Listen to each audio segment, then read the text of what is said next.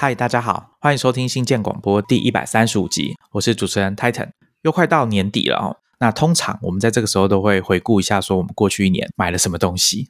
讲到买东西呀，当然要找我们的老朋友马里欧嘛，哈，来跟大家聊聊他买了什么。我们先请他跟听众朋友打招呼。哎，Hello，各位大家好，我是马里欧，陪你喝一杯的马里欧。A.K.A. 订阅之友，不是订阅之友而已哦。以前还有一个称号叫群目之友嘛，对不对？对对对，群目之友 兼订阅之友这样子。对，他这次很夸张，他这次好像是先在马里奥陪你喝一杯的粉丝页，大概是十月吗？还是九月的时候就在那边说，哎，是不是要讲一下今年买什么东西？来宾都自己讲，我当然就赶快去跟他约一个时间聊一下。而且我觉得今年果然是比较不一样，因为以前我在准备题目的时候，我的做法就是我先去 email 信箱看看有没有 Kickstarter 或者是 Dogo。寄来的信，因为他们的机制是这样，只要你在上面有朋友有在使用这些平台，他们只要有赞助啊，back 一个专案，他就会发信通知你说，哎，你朋友赞助了这个东西，你要不要也考虑一下？那以前呢，我都会一直收到，大概一个月。到两个月会收到一次，就是 Kickstarter 跟我说马里奥又 back 这个 back 那个的这种 email。那这一次我只有找到一封，我非常惊讶。所以我那天去问他的时候啊，说：“哎，你今年怎么不做群众募资了嘛？然后你是不是还有东西？去年来上节目的时候讲。”到现在还没有收到，对我我都忘了是什么东西，但是好像有，哎，应该两个吧？对啊，而且我觉得那东西又不难，然后到现在还没有做出来是怎么回事？很而且我记得是周边的，应该是行动电源还是 Hub 之类的东西，好像是可以无线充电的 Hub。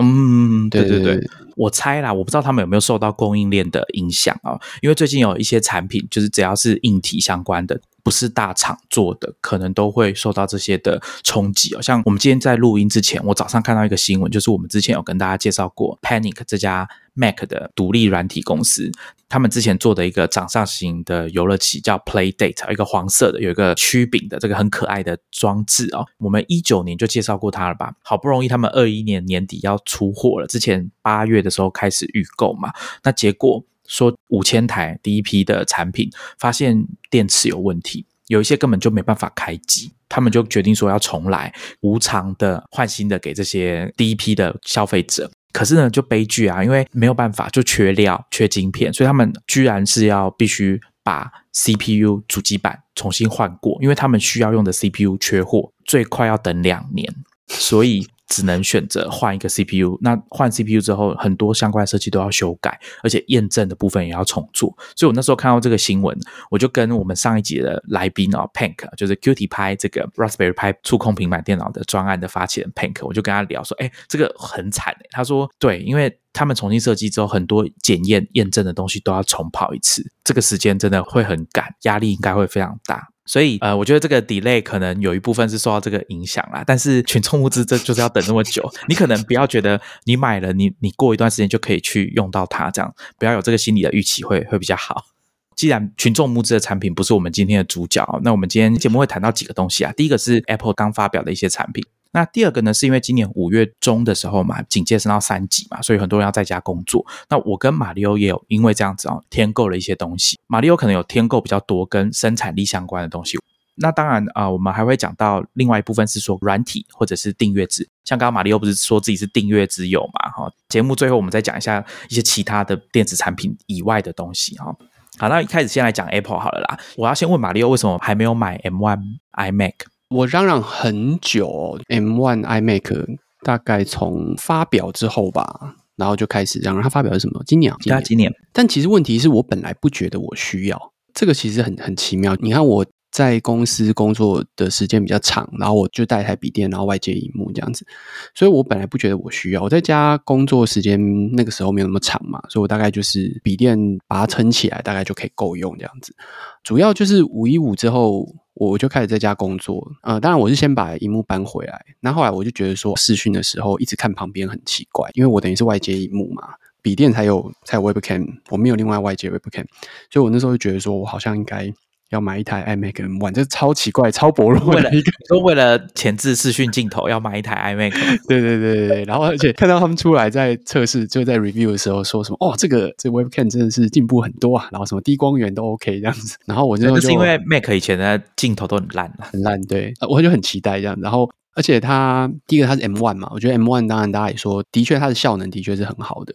然后加上它真的变得很薄。大家就说这看起来很像是一个荧幕而已。种种因素觉得哎很酷啊，那就应该要来试一下。然后结果等到它开卖之后，好像说到货时间最快好像是七月。就我那时候就是犹豫啊，就没有下单。然后犹豫犹豫犹豫就过了。然后过了之后，我就在想说，有一种好像应该要买的感觉，这样。但其实后来没买。你原本想买什么颜色？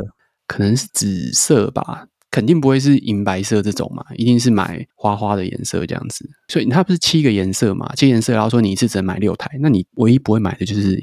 银白色这种东西，然后后来就决定，好吧，那既然我只是要一个 Webcam，那我还是买一个 Webcam 好了，所以我就去买一个 Webcam，就解决了这个问题。我就从此再也没有想到要买 Mac 这件事情。可是它后来不是又出了 M1 Pro、M1 Max 的这种 MacBook Pro 系列？你你有想要换吗？哦，MacBook Pro 应该就会了。MacBook Pro，因为它毕竟是我比较平常最常用的一个笔电嘛，那效能的确有有差，电力也有差，然后而且它的确把一些过去他们在实验一些创新的东西把它改回来，这样子。印象中这种做法不多，就是苹果改走回头路，对对对，跳出了很大一步，然后突然又跳回去。看你怎么定义啊？比如说，你也可以说，最早他们用火线的时候是一个跳跃，然后最后又放弃了火线。哎，突然通通都用 USB 这样，这到底算不算是一个 对回头路这样子？但问题他们之前没有用过 USB，所以好像这个不太是一个好的例子。那这个例子比较像是说，他们已经决定用 USB C 来取代所有的东西，因为它的频宽大嘛，然后可以相容性很高。就他们现在就是又把那些什么。呃，还是 USB C 啊，但是他们又把一些什么 SD 卡啊，然后 HDMI 啊这种东西就全部放回去。可是认真说，你说这几年大家应该也都习惯身上带一大堆这种那些当狗跟大可应该都买的差不多了。对啊，然后你说现在真的有，嗯，可能还是比较方便呐，就是很临时。然后你万一真的没带的话，那那或许还真的是有。就像刚刚马里奥讲的，当狗都买了，你要买的那些 USB Hub，你其实都该买的都已经买好了。那我觉得这个时候就涉及到。你用这些 MacBook，它的工作的形态是什么？是坐在桌子前面比较多，坐在固定的位置工作比较多，还是你真的要常常移动？那如果常常移动啊，去外面找客户开会什么的，那的确你带着一堆当狗不是很方便，而且呃有时候会忘记，那就很麻烦。可是如果你是坐在桌子前面，我记得之前有跟大家分享过，就是因为那种 Hub 它都是用一个 USB C 来当一个转接头，其他东西都是接在那个转接头上面，所以我回到家，我其实所有的东西都只要透过一个转接头接上去啊，包含我的外接荧幕，包含电源 USB Hub。还有，甚至我们现在在录音用的 Audio Interface，所有的 USB 都是透过那一个转接头来连接，所以很方便。可是今天如果你把那些接口啊全部都分散开来，我光是要接荧幕、接电源、接 USB Hub，那其实以我的工作形态来说，不会比较方便。我觉得这个看大家各自考量的地方会不一样。对啊，除非说你之前都没有买过任何东西，那现在当然就就比较方便了。有人说不定从二零一五、二零一六的机器用到现在，哦，对对对对对对对，其其实这这应该也是有了。哎，那你还有买什么 Apple 的新产品？我记得啊，你是不是有买新的 iPhone？对，我那天去开会的时候，他就把那台新的 iPhone 十三 Pro Max Max 放在桌上。对，到底是为什么呢？因为我我那天不觉得有什么特别需要。买的，因为毕竟去年才换嘛，虽然就觉得说，哎，无聊，来看看有什么有趣的东西。然后后来他就是可以 try in 嘛，你就可以去救济折抵。他就说，哎，你可以折抵两万二这样子。然后我想说，好吧，就我好像在找一个，对我好像在找一个理由让自己去 去花钱这样子。好，所以这是一个很见不得人的事情。我觉得没有什么好值得讲的，就是我的手机从来没有做过隔年升级这件事情。大部分我的所有的 iPhone 大概就是偶数年两年，然后上一次隔比较久就四年。我用的是 iPhone 是三 G，然后四五六七，然后就是十二。所以逻辑上来讲，我应该接下来就用十四，但是我今年就失心疯了，就换了十三。哎，我的 iPhone Ten 也用了四年，嗯，但我还在等，因为好像就一直缺货中嘛。因为 Ten 到现在就四年了嘛，因为八跟 Ten 是同一年，然后再就是 Ten S，然后十一、十二这样子。iPhone 是一个苹果大概命名体系里面来讲最为混乱的一个产品，就是他们的营收最大比重，然后是命名最为混乱的，因为他们习惯性就是告诉你哦，我们这就是最新的，他不会跟你讲我们这是第几代。在 iPhone 出来之前，其实很少，他们已经很不流行做这样的事情了。iPad 就是 iPad，它可能就是不同的产品线哦，就 iPad Mini 啊，iPad Touch 啊，然后 iPad 也是一样，就是可能 iPad Pro、iPad Air、iPad Mini，然后 iPad 本身。但现在好像 iPad 也有开始有自己在那边说第几代、几第第几代这样子。他们好像可能要跟消费者解释一下这是第几代的 iPad。对，可是以前如果很像 Mac 就不会有这种对很成熟的产品，它就不需要跟你说这是第几代的 Mac。我记得当年大家有在讨论这个话题的时候，是有说到，比如说汽车在命名的时候，嗯嗯，其实汽车大家知道说固定都有固定的名字，那只是说它是哪一个年份出产的，哪一份哪个年份设计的小改款等等。但是系列的名字基本上都是一样，不会随便乱改。我觉得。他们我觉得一定有意识到这件事情，但是为什么还让它这样发生？我其实也是在不太。我觉得可能苹果要再找一些命名的，像这一次我在听外国的 podcast，或者说外国的科技记者或者是工程师在讨论新的这个 M1 Pro 或者是 M1 Max 的 Mac 的时候，对，因为大家知道英文嘛，Mac 复数它加 S Max。然后听起来就跟 M1 Max 是一样的东西，所以他们会在节目里面一直有点讲不清楚，然后要自己讲话很痛苦。就像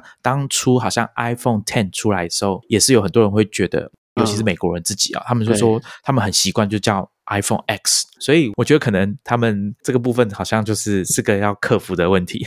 应该说他们的官方命名其实 iPad 还是照分类而已，照产品类。但你看 Apple Watch 其实有在自己在面 Apple Watch Series 三、Series 七，这是一个很好不管了，他们开心就好，他们永远不会解释这种事情。对，没错。然后听说你还有换了 AirPods Pro 是吗？换哦，应该就是说它它它有杂音呐。就是它突然在一个多月前吧，突然开始有杂音。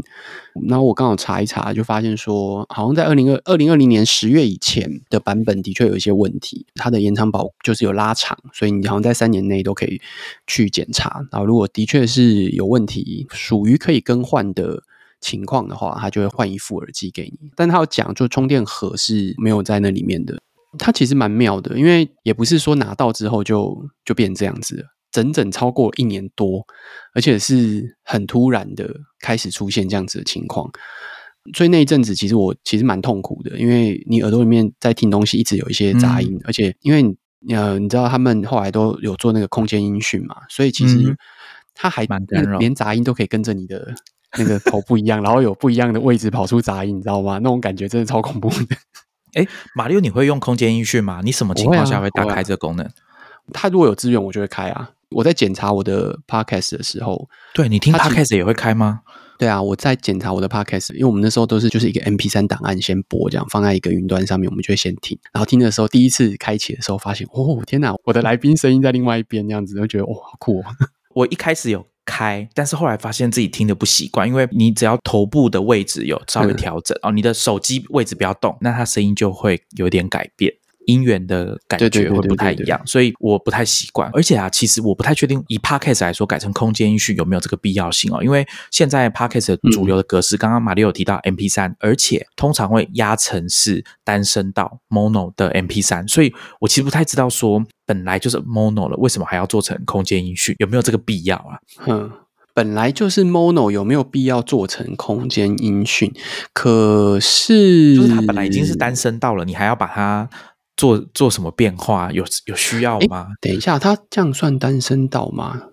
对啊，哦，我的意思是说，蛮多 podcast 会跟你说推荐一格式，比如说像我们的 hosting 平台，他就会建议我们上传的格式是啊 MP 三，然后可能是九十六 kbps，然后 mono 这样子。他说他们觉得这样是一个呃音质还 OK，然后又比较经济，不会很占频宽，档案不会很大的一个格式，这样子。对。Hosting 那边会在意档案，这是我可以理解的。但但你们会在意吗？你们上传是要我们不会太在意啊。但是因为 Mono 有个好处，就是它可能很适合各种你用什么东西来听，它的效果应该都差不多。哦，OK，好，了解。关于 AirPods Pro 或者是这种声音的东西，我最近有一个新的发现哦，就是因为升级到 iOS 十五之后，它有增加一个背景声音的功能嘛。可以带着你的 AirPods，然后打开抗噪模式，然后它可以帮你放白噪音，就是系统内建的白噪音。那因为有一次我在咖啡店在等人，嘿，旁边有人真的比较吵，那开抗噪的功能是没办法滤过大部分讲话的声音的。可是我又不想要听音乐，而且那么吵，听音乐也听不清楚啊。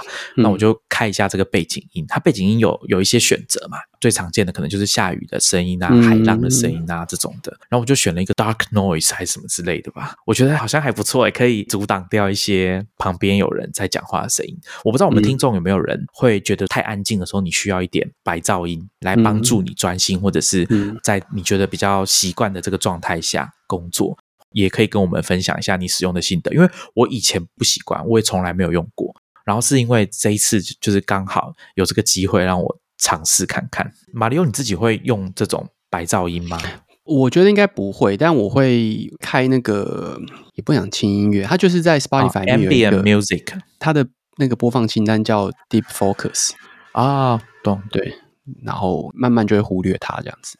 对啊，现在 Spotify、Apple Music 好像都有嘛。对，我不会每次都放啊，可能就是要写东西的时候才会啊。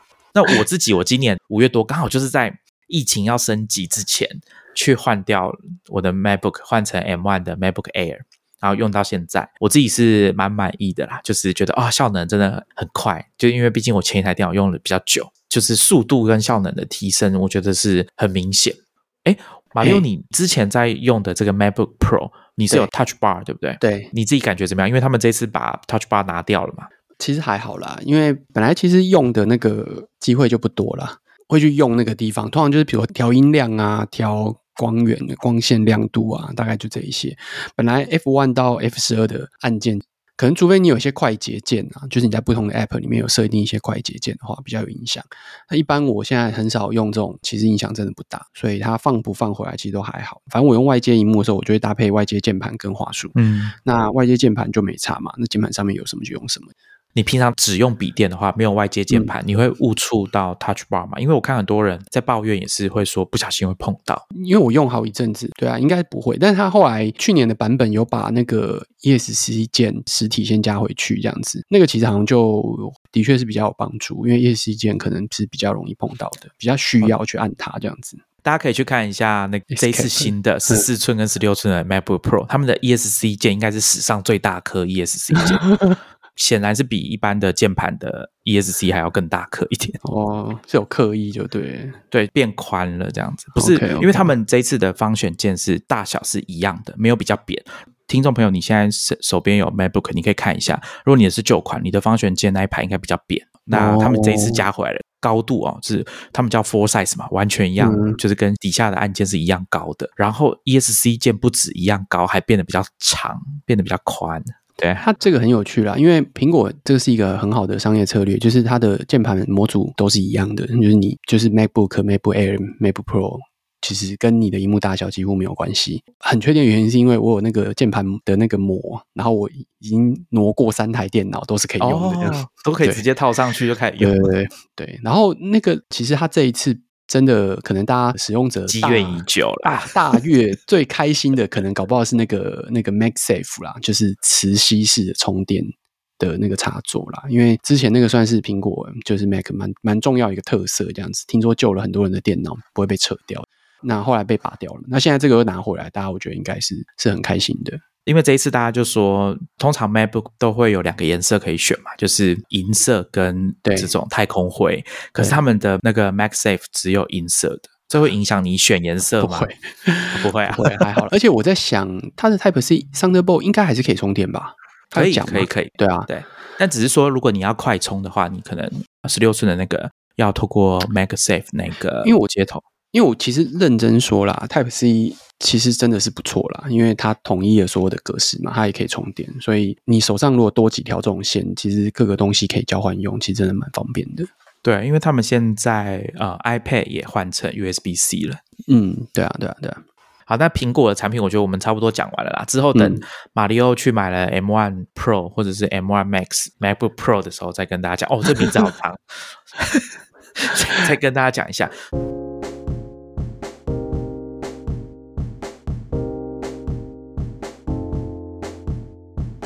那我们接着来聊一下在家工作这件事情。我们就从马里奥刚刚提到了，他买了一个 Logitech 的视讯镜头嘛，对不对？对，我买的那个是呃 Logitech 的一个叫 Brio 的 B R I O 的呃视讯镜头，然后就四 K HDR，画质其实的确就很好啊。那时候就是我就问一个罗技的朋友，我就说，哎，你们那个。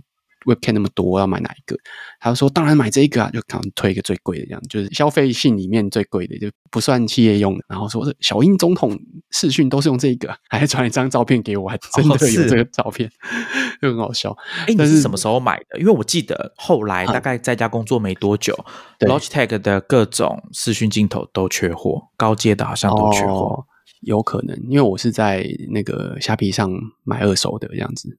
哦，我自己是没有另外买视讯镜头。我我们上一次录音的时候，晚上有跟大家讲说，我有找到一个软体，它可以把你的 iPhone 镜头变成视讯镜头，就是背后的那个解析度比较高、比较好的相机镜头变成视讯镜头。那那个软体叫 Camel，我可以把链接放在 Show Notes。如果没有用过的，可以去试试看，因为它显然可以让你的视讯镜头变得非常高级，就是直接拿手机相机等级的镜头来使用。那另外，我刚好最近啊，九月的时候，我在 Twitter 上面看到 Alexis Ohanian 那个 Ready 的共同创办人小薇的老公，他在推一个他们可能有投资吧，新创公司叫 Opal O P A L 的视讯镜头。那特色呢，它是用很大的这种感光元件哦，可能是七点八 mm，然后四 K 的 Sony 的感光元件来做视讯镜头，等于是超规格啦哦。产品本身的工业设计，我觉得也设计的蛮好的，大家可以去我们的 show notes 看一下，就是它的包装啊，还有工业设计哦，会让我想到说，好像有一点那种 teenage engineering 的感觉，playful 的感觉，蛮不错的，但是也蛮贵的哦。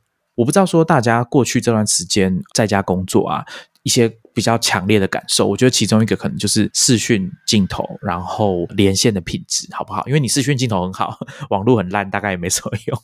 它还是有一点差别啦，就是第一网络其实绝对重要，第二就是镜头本身，我我后来其实才意识到啦，尤其是，在低光源的时候会有蛮大的差别的。像我那时候就发现，我在办公室跟在家，其实那个光线其实差蛮多的，所以的确整体来讲，那个画面差蛮多的。哦，关键评论网的采光应该是蛮好的吧？对，白天的时候啦，晚上可能就没有太大差别。我自己是觉得，跟别人视讯会议的时候，如果你都已经很认真的在处理你的背景啊什么的，那视讯镜头用好一点，应该是比较好啦。没错，下一个就酷了。马里又跟我说，他买了一张 Herman Miller 的椅子，这还好吧？这哪有酷？这很多人都有啊，很多人都有。你确定？很多人都有吧？P 中都出货塞成那个样子，你就知道。对对，应该是买人不少。介绍一下你的椅子啊，Mira Two 就是它。跟那个 Aaron 比起来，相对来讲比较现代一点呢。对我来讲就比较帅一点，所以后来那时候就买了 Mira Two。那它跟我之前做的差别就是，那之前那椅子比较软啊，是真的。就是一一开始做没有感觉，因为我那时候一开始先是还没有三级之前，同事就先买一张，他就一直跟我讲说这很好，这很好，这很好。然后我就跟他交换试坐大概快一个礼拜吧，但就觉得好像还好。同事很好哎，都可以东西换来换去。之前键盘是不是也是也是同一个同事？就同同一个同事，同一个同事啊。对，后来就又换回去，所以我没特别感觉。然后等到五一五在家的时候，就大概隔一个礼拜吧，就在礼周末吧，然后就全台三级嘛，PC 用就推播说他们开始 Herman Miller 打折，然后八五折还是多少吧？他们其实每一年大概都会有几个时间做打折，然后通常都是呃入门款，大概可能可以打到六折之类的。我后来就选了它的就是 Mira Two 的顶规版本，顶规版本就是它的椅背可以前倾，然后扶手扶手是不是可以调整？对，它就是它可以调的地方变多了，应该这样讲。顶规版也有打折，但是很好玩，就是我礼拜二我记得我是礼拜二下单吧，他说最后的十小时，然后隔了一个礼拜才拿到。那个时候大家才没有意识到说原来物流已经开始塞了这样子，所以那时候就一直等等等等没有，然后等到隔一个礼拜一，然后有一天开门要倒垃圾，突然发现。有一把椅子在我们门口，这样吓到，然后就开始犹豫了一下，就是因为想说要不要用这样子，对，而且那时候很好笑，就是它不是什么哦，仅此一档这样，二十四小时，然后等到礼拜一拿到椅子的时候，的同一天立刻再推一波，给你那边打折，我就觉得这是莫名其妙，这个促销手法实在是，哎，其实就是你现在做这一张吗？就是我现在做这一张，你是买什么颜色的？黑色，因为它的顶规版好像那时候只有黑色有打折，我觉得其他颜色真的比较亮，但是其他颜色没有打折。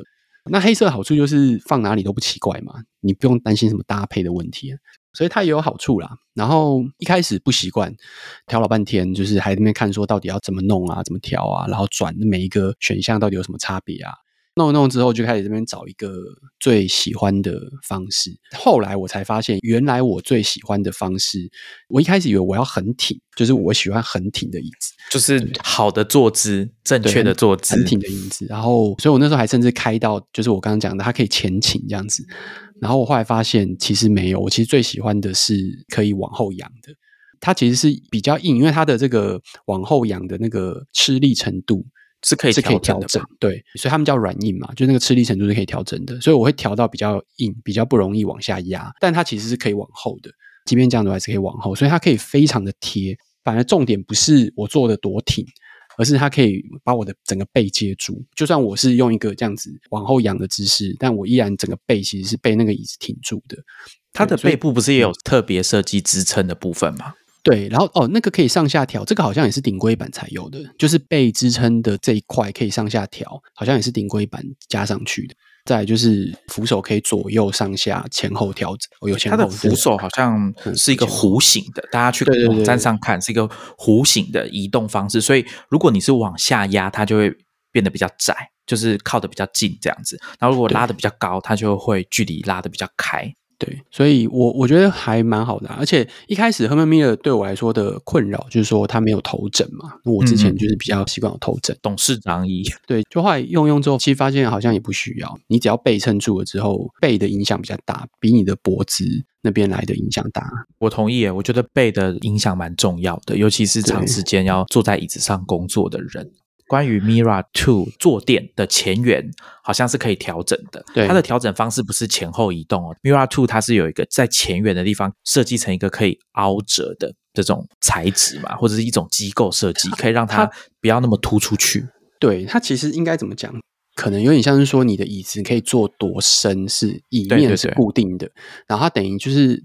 做了一个椅面的前缘可以往下折，它的好处当然就是说，它其实跟你的腿长有关系。所以你的大腿，如果你想要让它完整的是贴平的话，那你可能就可以把椅面拉长一点。那如果你想要它往下一点，就是你你的大腿不要接触到，对，不要接触到的话，你可以把它往下折。所以你的椅面就等同于说它的椅面变窄了。但认真说，其实我觉得还好啦，没有太大的差别。所以你拿到的时候有做调整吗？这个部分有，但是我是把那个椅面弄得比较短一点，这样子。我觉得有差啦。我建议大家要买椅子这种东西，应该要去试坐，最好不要在网络上看到特价就直接去买，要 要要先去试坐，不然真的会发现完全不合。哎，你就退回去啊，五一五哎，是没错啦。三级警戒，你最好是随便外出。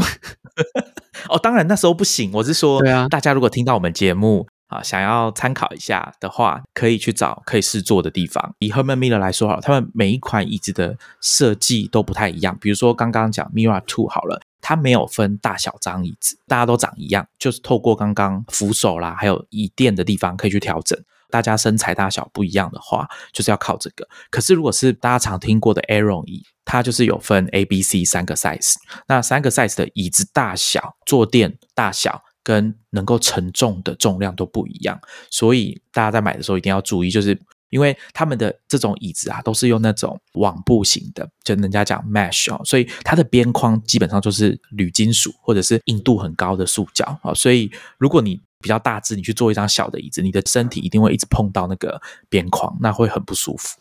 然后刚刚玛丽有讲到一个功能，我很喜欢。我那时候去试坐 Aeron 椅的时候，我发现它的前倾功能很厉害。只要你的桌子的高度有调整好，可以搭配的话，前倾功能你会觉得说自己好像真的要很认真的开始工作的感觉，因为它就是会让你整个身体往前倾，大概一个角度，然后手你当然就是放在桌面上嘛，键盘上面，手肘的部分就是摆在它的扶手的地方，因为它扶手可以调整高度。那我觉得。这样子的好处就是，你把手很轻松的，不花太多力气，就直接放在键盘上面去使用。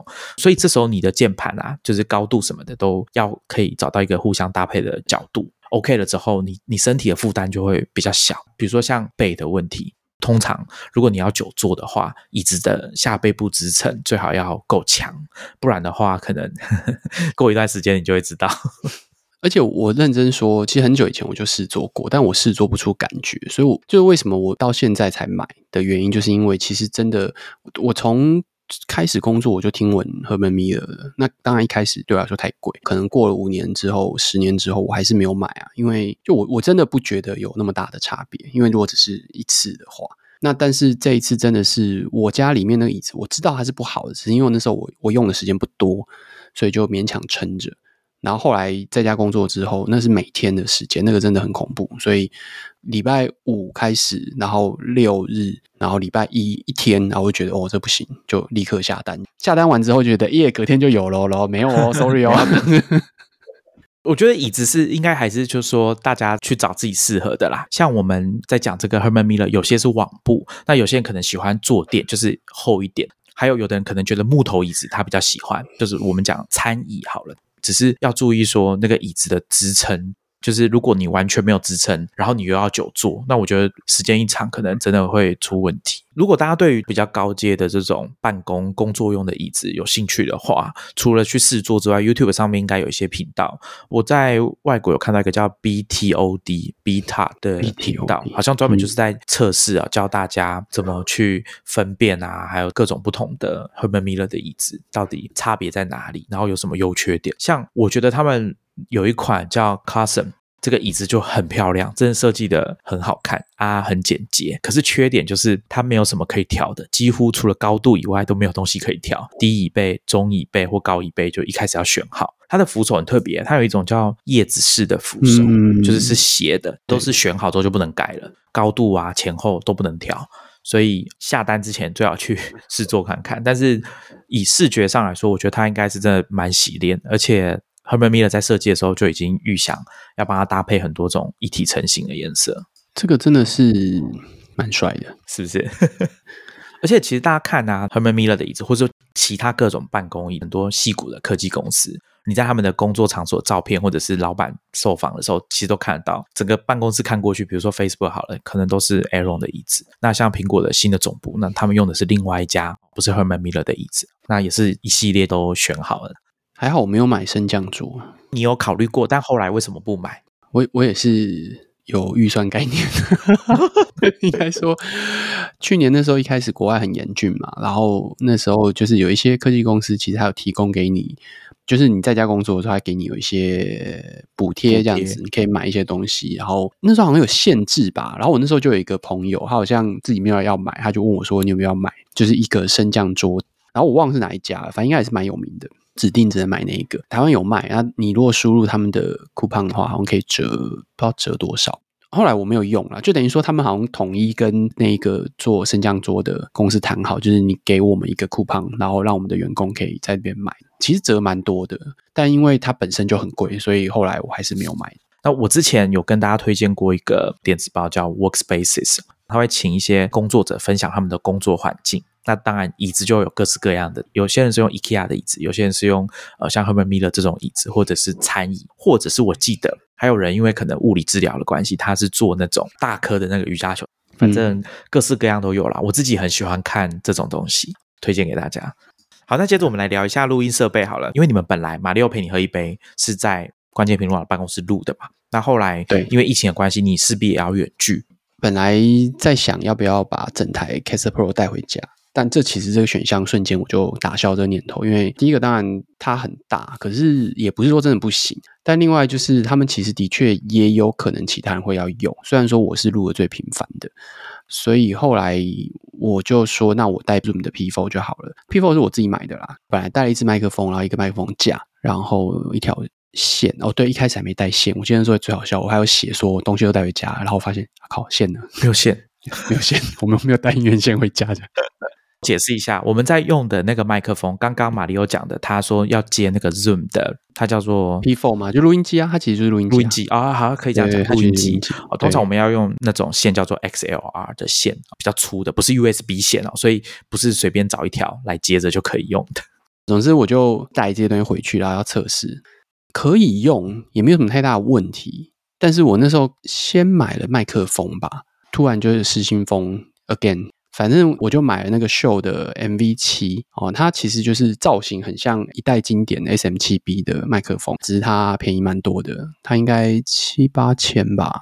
S M 七 B 好像应该要一万，应该三四百块，应该要一万一万多，大概就是五折到六折左右，看起来很像。音质当然可能有点差别啊，但总之它看起来很像。呃，买来之后会发现一个问题，就是它如果接在本来既有我带回来的麦克风架的话，它会有点太高，会有点麻烦。就是我录音的时候，我可能会有点不太顺，所以我就想说，那我来买个悬臂好了。然后那悬臂本来我也没有想要买很贵，就后来发现，嗯，贵还是有差别的，所以就买了 Blue 的悬臂这样子。那 Rode 自己的那个 PSA。One 其实也是蛮蛮热门的啦，就蛮多人在用的。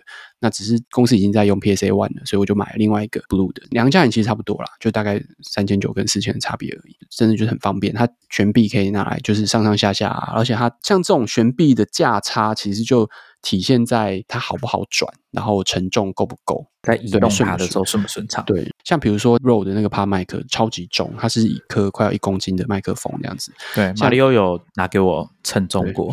对，对，一般动圈的这种 XLR 麦克风可能就在几百克，可能两三百。你就想，它就跟我们平常去卡拉 OK 唱歌的时候拿麦克风差不多重，就对了。那你怎么会没事拿一块一公斤的东西在手上唱歌这样子？但是帕麦克就是这么重，所以如果你弄了一个悬臂，然后它就是一天到晚给你锤头，然后就每次。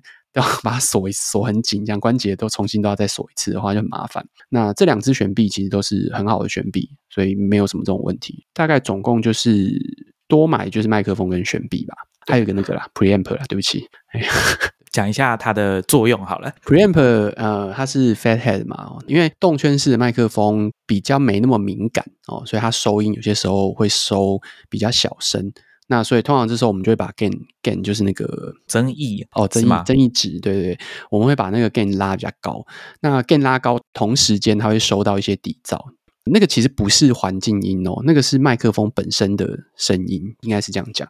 所以你把 gain 拉高的话，那个底噪会增加。呃，那如果你加了那个 preamp 的话，它其实就会把收到的声音就直接先放大。麦克风在送出去的时候，它的声音就已经被放大了。所以进到录音机里面的时候，gain 就不用开那么大，因为你的 gain 是在录音机或者是录音设备上面去调的，所以你在录音设备那边就不用把 gain 拉大，所以声音就比较干净了，应该这样讲。我的做法跟马里奥有点不太一样哦，就是我自己用的 audio interface，我在家里录音的时候用的是 Audient，一家英国的厂商。我用的机型是 ID Four，就是比较小、二进二出的这种规格啦。然后接的麦克风，我现在是把办公室的麦克风拿回来家里哦。我们用的是 Shure Beta 五八 A，也是动圈式的麦克风，很小一支，但是我觉得品质蛮好的，而且算是组装的品质也非常的坚固。我觉得这种动圈式麦克风，每个看起来都超坚固。我在用的时候，其实我觉得我没有很明显感受到说推不动啦，或者是收音太小声。那加上 Audient 这家公司啊，他们是做录音室的控台起家的，那他们的 Preamp 品质是不错的，就是在 ID Four 这种比较小台的录音界面哦，用的 Preamp 其实品质是蛮好的。那刚刚马里奥讲的那个 Preamp，如果有听众有兴趣要研究的话，其实有大概两三种品牌。我记得你们关键评论网办公室有另外一个嘛，对不对？对，Cloud Filter CL Two。对，那还有另外一种是叫 SE Dynamite，通常叫 DM 吧，它算是最晚出的一种，本身是红色的，就很像炸药那样子，所以他们就叫 Dynamite。刚好在我们录音的前几天哦，出了一款新的 DM Two 哦，机身是蓝色。P4 的确蛮值得讲的啊，因为它很小一台，然后当然它的本质上你拿到的时候，你会觉得它塑胶感有点重。呃，因为它真的就是 比较感比较重，但是它的功能很完整啊，它不贵，台湾代理商货好像七千吧。你如果要找一些那种国外直接运的话，可能会再更便宜一点。然后它可以有接四个 XR 的麦克风，有四个监听耳机孔，然后这四个都是独立调整声音的，它有一个旋钮。可以直接独立调整这所有的东西，所以你的四个 XR 的输入，然后四个监听耳机孔也可以独立调整声音。它还有一个简单的 Sound Pad，就是你可以做一些音效在里面，然后那个声音当然是可以独立调整的。然后支援的是 SD 卡，一个孔是可以接 USB C，一个输入，然后还有一个输入可以接三点五的 DSSR 的那个连接线。然后它可以吃三号电池，两颗三号电池，我觉得可以接电池很好哎。对，然后它的电源也是用 USB C 在供电的，五伏的 SBC 就可以供电了。它内建幻象电源，就它可以输出幻象电源。所以如果你的麦克风是比如说电容式的，或者是像要装 preamp，preamp 就是需要用那个幻象电源。那当然它用电池就可以啊，不过它就会很耗电。如果你要开幻象电源的话，最好是。接电源，然后它幻象电源其实也是一样，是类比式的开关，就是你往这边一扳，它就会输出幻象电源，往那关就会关掉，这样。所以它是一个很类比的东西，就是 menu 里面可以操控的东西非常的精简。然后它的音质普通，就是十六 bit 的取样，但问题是十六 bit 取样基本上大家听不出来，对啊，二十 bit 取样，尤其是我们现在用远距的录音哦，可能它就更没有办法显示出那个差别。对对，就十六 bit 取样跟二十 bit 取样。到底差在哪里呢？哦，透过这个你绝对听不出来。其实就很单纯的一个东西，方便的地方就在这边。但是我后来发现，它可能跟线其实也有蛮多关联性的，线本身有一些影响啦，呃跟环境可能有一些影响。不过它的好处就是真的就是方便，就是你今天在一个地方，然后你要带的东西走来走去的话，那有这个东西去接，其实真的是很方便。你那时候有考虑 Zoom 的 H 六吗？H 六大概价钱可能是这个三倍，但是 H 六当然它的功能其实比较多啦，没话讲的。它一样可以接四个 XLR 的输入，所以它的功能然后可以调的应该也是比较多。然后后来还有还有 H 八，你这样讲的话，那为什么不去买 H 八？哦，有 H 八 了，我不知道有 H 八，因为之前我们在跟大家介绍那个 The Tim Ferriss Show 的那个人生胜利圣经作者，他长期都用 H 六。H 六，我的印象就是好像没有那么多监听耳机的样子。我就说它其实是一个功能其实很强，但是就它有一些你要另外外接的东西啊。但它的功能跟设定其实是比 P4 好的，取向就不一样了。哎，那你们远距录音的时候用的这个方案是什么？其实蛮单纯的，就是用任何可以视讯的工具，比较方便的视讯工具。那通常我们会选择 FaceTime，如果是 iOS 装置的话，第二选择好像是 Google Meet 吧。然后我们会两边录音，视讯软体只是拿来视讯用而已，然后录音其实是用各自的装置在录音，再把它。合在一起。那我这一台其实是可以同时录，所以比如说像我们在录音的时候，我的输出是用 USB 把我的电脑输出到那个录音机里面，所以我现在录的时候，同时其实是录两轨的哦。它其实同时录五轨，它有那个 Soundpad，只是现在只会有两轨有声音而已。它产出的时候其实就是六个档案，一个档案是全部 mix 起来的，然后另外五个档案就是五个包含 Soundpad 跟四个输入这样子。这个东西音轨会同时交给制作人，同一时间对方那边录音的档案也会交给制作人，因为中间有可能会网络的问题，所以其实八九次里面其实就有发生过一两次。就中间网络其实是有断掉的，但是基本上没有差别。虽然我们用 ZenCaster 哦，但是它的确会有连线的问题。像上次大家可能有听 Mula 在说哦，我们在录音的时候就遇到连线中断哦，就是可能是网络设定上的问题。因为后来微软那边调整完之后，再重新连线就没有这个状况了。但是为了保险起见啊，其实我们一直以来两边都有在本地啊，就是说在 local 这边在电脑上都有各自录自己的音轨。那只是说 ZenCast 它比较方便，就是它把我们的音轨。就是录完之后，他也是用 WAV 下去后置，然后把两轨并在一起之后交给我们。就是刚刚马里奥讲的那种 mix 档哦，就是他们系统产生的做好的这个，因为有串我的 Dropbox 哦，所以他就直接放到 Dropbox 上，我再去把它下载下来后置哦。而且我觉得蛮不错的一点是，帮你后置的时候，他会做两件事情，一个是他会把我们两边的声音的动态哦，稍微调一下，可能会加一些 compressor，让它的声音大小声变得比较接近。那另外一个是，它会自动帮我们去掉一些背景的噪音。我们拿到档案其实就不太需要再去造，其实就看你想要做到什么程度啦。因为我们的情况就有点像是说，尽可能拿到 raw 的东西、原始的东西，然后我们自己再来处理。像我们在用 Cast Pro 的时候，Cast Pro 其实有一个很不错的 audio processing 的功能，然后它是用那种很顶级的一个效果。它甚至还是拿来宣传用的一一个东西，这样放进去。然后我的制作人就是强烈抗拒我打开那个东西，不准我打开任何 audio processing 的东西。对他就是要一个纯的。其实你用你可以 bypass 啊，就是你就可以跳过去。有啊，我记得马里奥，你第一次来录音的时候，不就把它关掉吗？因为我们都是用的那个 Cast Pro 这个机器，然后马里奥。应该是一九年来录音的时候，他就先把他那边 这个声音哦，因为他们有预先有这个去噪的功能，他就把它都先关掉。其实不是去噪，他那个是 noise gate。然后我那时候就跟你讲说，因为我觉得开 noise gate 很怪，那所以我其实会有问题，对，会很怪。对，因为气音什么的会影响到，像我们在讲英文啊或中文有一些气音的时候，他会直接把它卡掉。对，noise gate 其实就是它会侦测你现在有没有在出声音，过没有的时候，它会有一些噪音，它会把它直接拉掉，就是它底噪可能会直接拉掉，所以有些时候就会你会突然觉得声音怎么不见了，声音突然怎么断掉断掉那种感觉，就一句话会一一直好像顺断顺断那种感觉，其实很不舒服，所以 noise gate 是我本来就会关掉的。但是那个 audio processing 其实里面不止 noise gate，它有很多其他东西，它有包含让你的声音美化你的声音、增强你的声音这种东西。其实我觉得听起来还蛮好听的，但我的制作人就是说不行，全部关掉。所以后来就习惯了啦。那 P4 也没有这种东西，所以就没差。其实我们那时候也有研究过啦，的确像你刚刚讲的 Zencaster，它其实会做一点美化的工作，让你觉得声音听起来比较好听。可能就他就习惯不要这个东西吧，所以他跟我们的呃来宾的时候也是。啊，那时候一开始前期的几个老友喝一杯来宾，他们自己也都在做啊。两个一个刘轩，一个瓜吉，两个都用 Caster Pro，那个声音都是很 OK，因为两个都是一个 DJ，一个做直播做多，所以就是这种声音是对他们来讲是小 case 啊。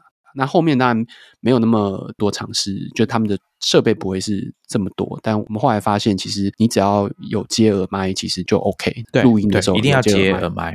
之前在跟詹宇安在录 Podcast 的时候，有一个经验可以跟大家分享，就是说当来宾没有麦克风的时候，你要怎么办？那我那时候的做法是，我先用呃，应该是全家的电到店嘛，我直接把麦克风寄过去他那边。录音完结束之后呢，我再请拉拉 Move 的人去帮我把麦克风收回来。那这样子好处就是来宾也不用经手这些，他不用帮你去超商寄东西，不用付钱，什么都不用。之前我也是听 Tim Ferris 在讲，他就从 Amazon 选一支最便宜的，大概六十五十美元的麦克风嘛，然后直接就寄给对方。寄完之后就说你就留着就好了，你不用再寄回来给我了。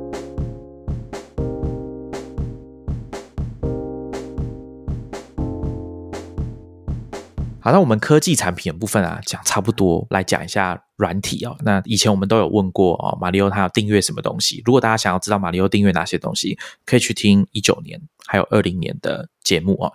应该两次都是二零年吧？哦，对哦，好像是一次是年初，一次年初跟年尾啊。对对对对对。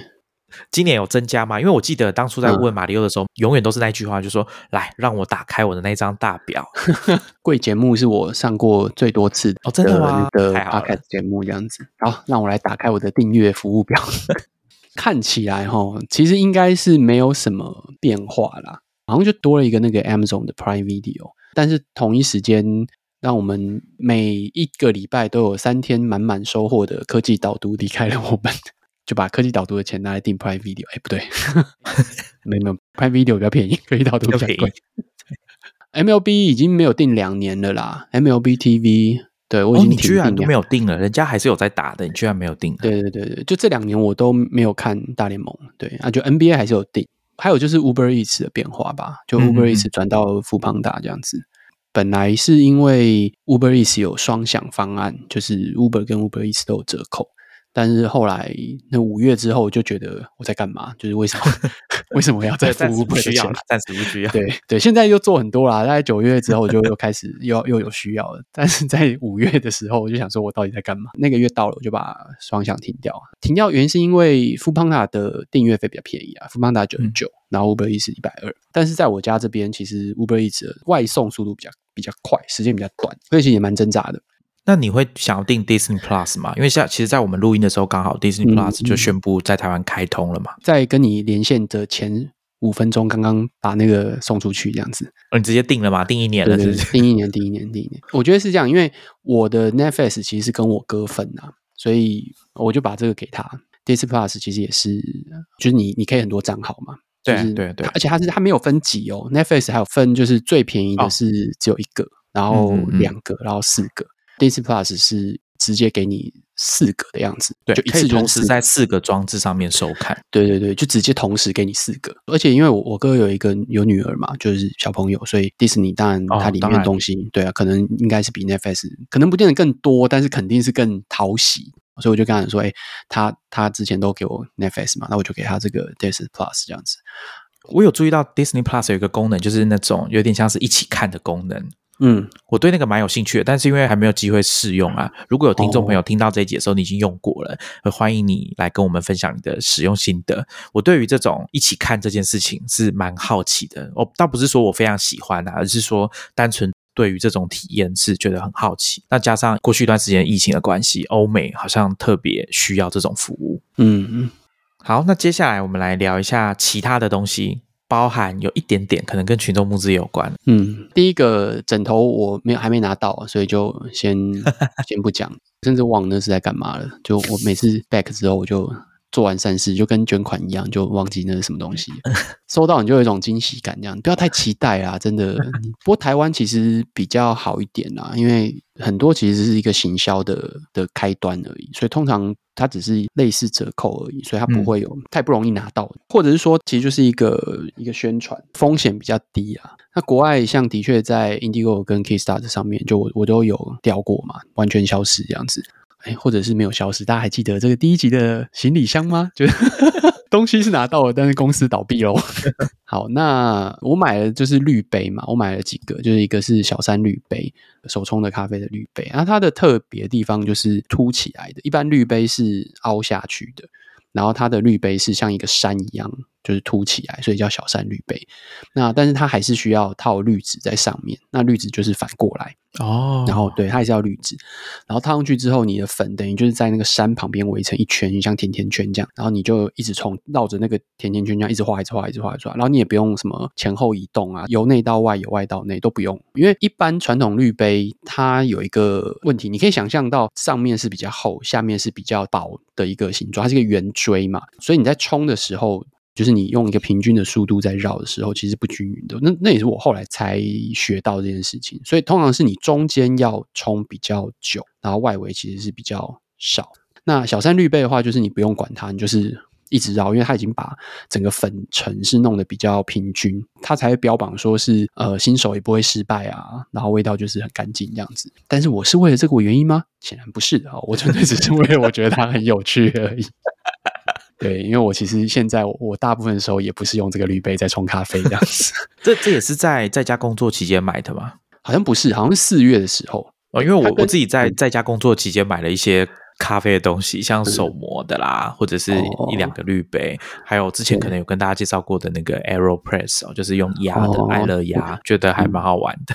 它跟那个电动牙刷是一起的，还有跟那个防水保特鞋好像都一起。电动牙刷好像我记得好像四月，它也没什么特别的啊，它就是一个电动牙刷，只是它的盒子就是它一个吸带盒是充电盒，然后你要外出的时候还蛮好看的，蛮方便的。这个是这也是群众募资吗？电动牙刷是群众募资？对对对对对对，但这好像是国外已经成型的带进来。讲到这个，我其实就想到去年好像就是我买也是在群众募资上买衣服。什么类似发热衣的东西？然后帮我们衣服好像没有讲，但我们都记得你之前讲的智慧皮带啦。哦，后来那衣服是今年到时候是快夏天这样，所以根本不会穿了。啊，不会啊，你快要可以穿，快要可以。我已经穿了，我已经穿了，我已经穿了。对，就前前几天已经拿出来穿过。我想起来了，你之前好像还有智慧袜子。对对对对对。对，所以咖啡没有，就是没有在疫情期间特别买。但是刚刚你讲到一个咖啡，我想到一件事情。其实我大概在去年下半年还是今年年初的时候，我就加入了一个咖啡订阅制。所以我的订阅名单当中，其实还有一个是咖啡豆，你可以选啊，你可以选你要一个月要付多少钱，他就给你不同的量。那我买的是五百八的方案，一磅一个月，然后你可以选半磅半磅。它的豆子，他会跟你讲说。只要七百块以下都可以选，超过七百块就是补差额。我之前听外国的 podcast 常常有听到他们在讲啦，就是说有推这种咖啡豆的订阅制啊，因为其实有在喝咖啡习惯的，应该消耗量是蛮固定的。嗯，然后，但是我其实，在疫情期间，我在家的咖啡豆消耗量比较大了，因为没有出门嘛。我之前有算过，我以前大概，因为可能我出门会买，或者去公司，公司也有咖啡机，我也在公司喝，所以通常一个月大概甚至可能喝不完一磅。我后来算，我在疫情期间的时候，关的最紧的时候，一个月可能可以喝掉两磅半。两磅半，对啊，因为你很好算嘛，我一天冲两次，然后我一次用二十克，哦，你用二十克，我用二十克冲，然后一天用两次，所以就四十克，啊，三十天就一千两百克，一磅是四百五十四克，对啊，差不多就是快要两磅半嘛，这样喝下去大概就绝对超过两磅，所以我那时候有印象，就是中间我可能偶尔又会看到一些别人推荐的豆子啊，然后我可能觉得拿个两包，或者是经过附近的咖啡店。刚好开，然后关关心一下，就再拿个一包这样子。所以我记得我那时候喝最多的时候，应该是一个月接近两磅半这样子。我一杯是抓十五克，所以可能少一些。在马里奥开始讲酒之前，我先打断一下，还是要加这个未成年请勿饮酒、过度饮酒有害健康的这种警语啊，哈。刚刚讲咖啡嘛，然后当然大家可能也很多人知道我很喜欢喝酒。其实，在台湾在网上买酒其实有点麻烦。虽然说大家一直在推，然后一直在讨论，其实这个真的是一个呃很值得讨论的。对这个政策本身已经不太合理了。你要在网络上买卖很多东西都很方便，然后你要买酒或卖酒这件事情，如果只是你要管制十八岁的问题的话，其实有很多方法可以去做到这件事情。但是基本上是用一种。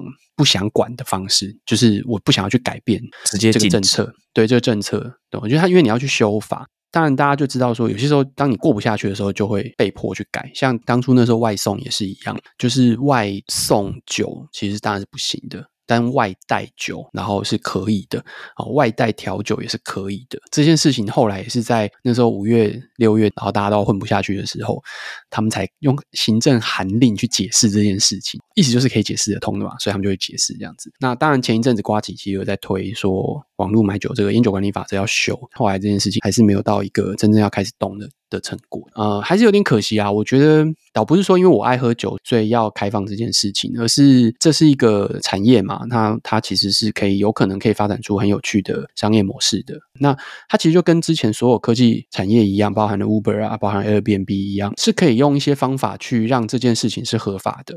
哦，那 Uber 当然后来的解法比较像是你还是强制他们符合多元计程车的规范，我觉得大家可以接受，其实也都 OK。就像你还是享受到了它的方便性，然后他们要让你便宜一点的话，他们就是用透过给你酷胖的方式，因为他们被要求不能够比检测便宜嘛。所以，那就是给你酷胖或是让你订阅的方式来来让你打折。嗯，我觉得他总会想出方法的。那 Airbnb 其实还没有办法有一个比较好的解决方式这样子。但其实全世界很多城市，尤其是那些观光大的城市，都很认真在去想要怎么不单纯是为 Airbnb 减套，而是说它其实是可以带来更多的税收，然后促进地方的经济啊。对对对对对。所以其实网络卖酒其实是一样概念，就是说禁止你只是让这件事情台面下而已。然后很多东西其实反而变得比较不是那么好，所以我要讲的并不是说在台湾买酒啦，而是我那天在网络上看到一支我喜欢的酒厂，他推了一个呃很特别的酒厂款，然后我就问了我很常去的一个酒庄说，哎，你们有没有这一支？他去查一下说这一支官网限定版，他们不会进，